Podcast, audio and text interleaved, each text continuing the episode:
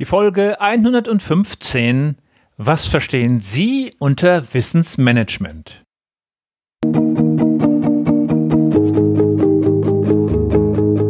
Gute Führung braucht Gespür. Der wöchentliche Podcast für Führungskräfte und Unternehmer. In dieser Sendung geht es um Anregungen, Gedanken und Impulse, mit denen Sie Ihre Führungsaufgaben leicht, schnell, effizient und harmonisch erledigen. Ihr Gastgeber ist wie immer Thomas Reining.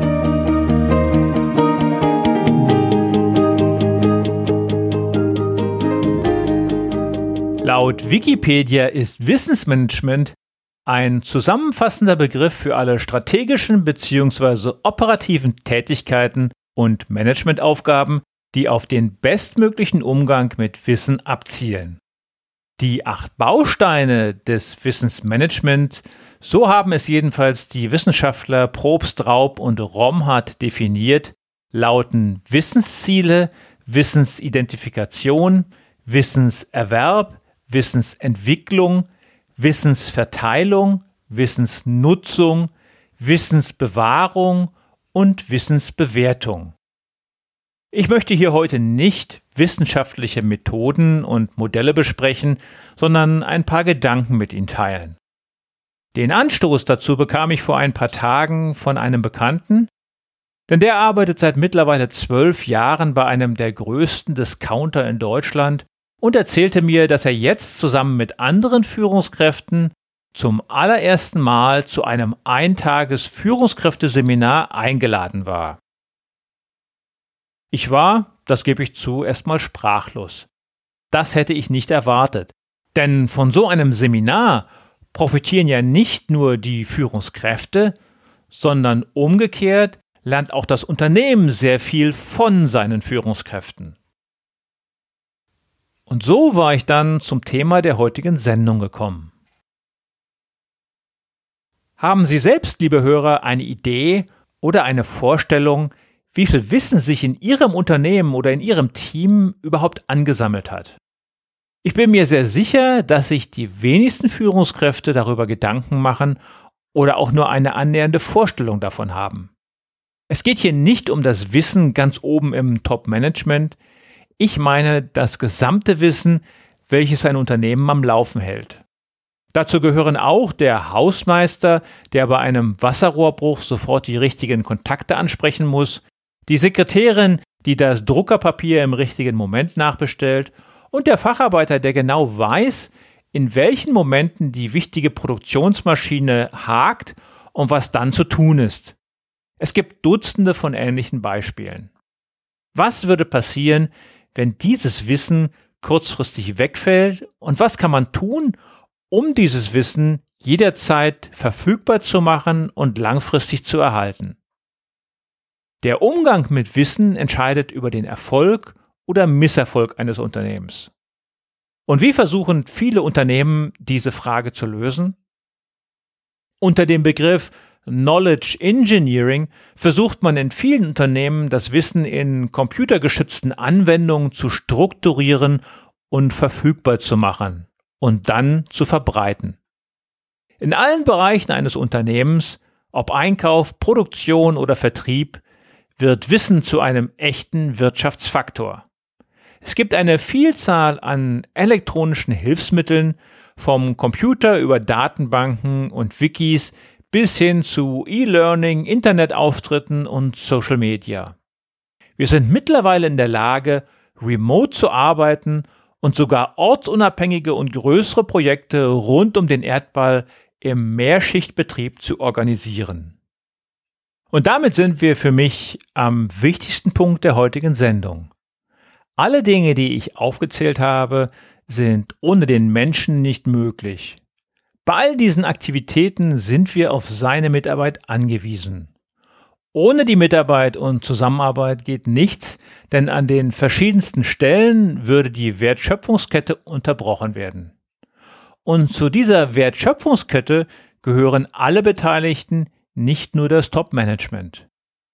Auch das mittlere und das untere Management, auch der eingangs erwähnte Hausmeister oder die Sekretärin sind notwendig. Sollte ein Verantwortlicher im Unternehmen die Meinung vertreten, der Beitrag eines Einzelnen wäre verzichtbar, ja, dann könnte er diese Position auch direkt streichen.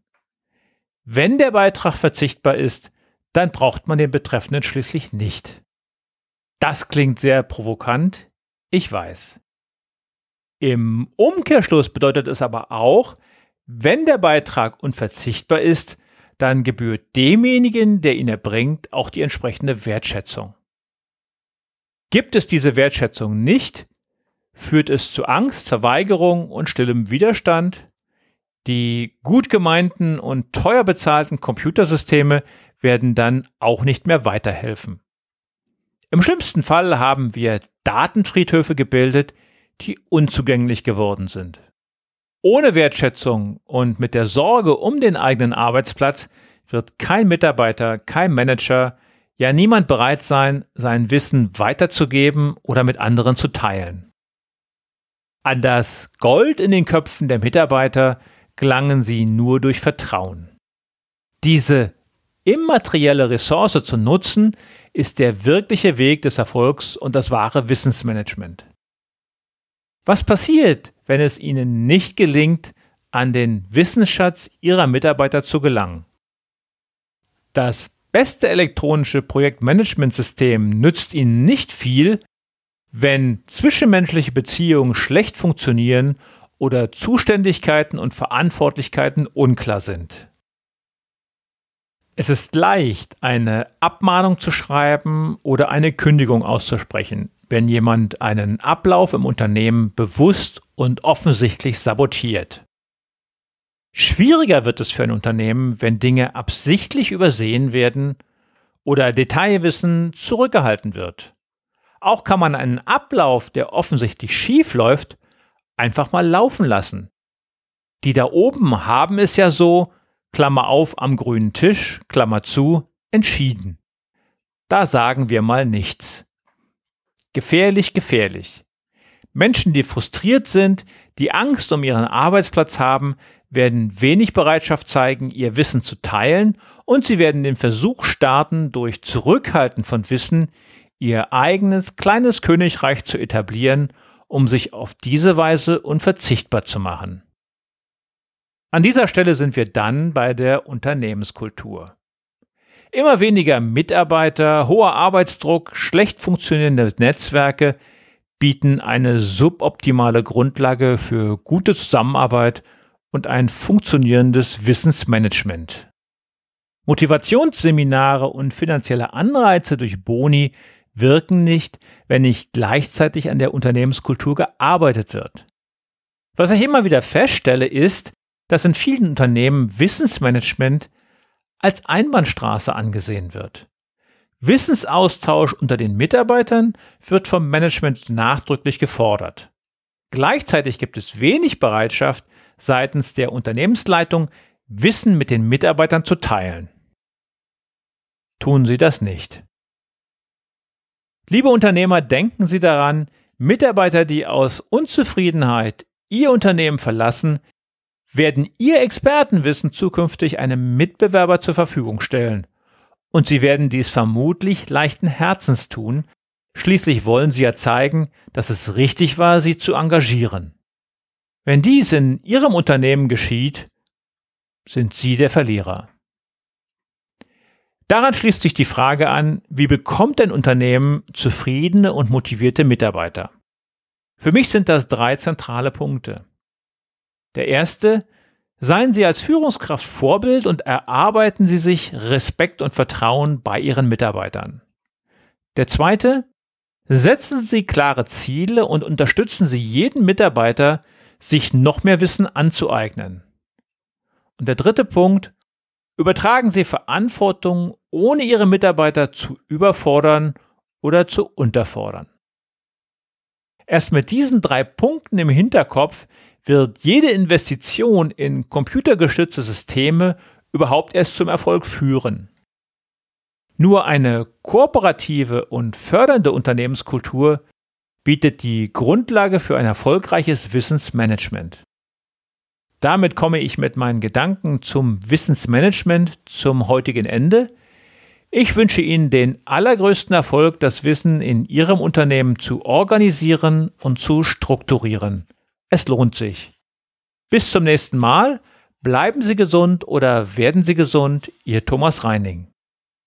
Und zum Abschluss auch noch das Zitat der Woche. Heute stammt es passend zum Thema von Benjamin Franklin. Eine Investition in Wissen bringt immer noch die besten Zinsen.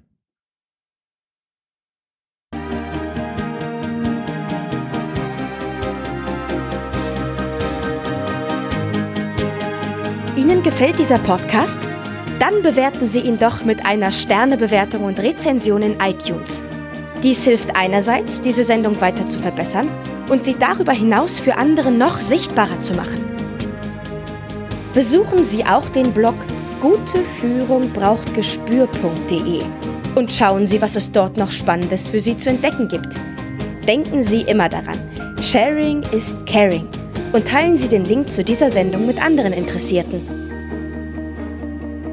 Das war die heutige Ausgabe von Gute Führung braucht Gespür. Vielen Dank fürs Zuhören und eine schöne Zeit für Sie.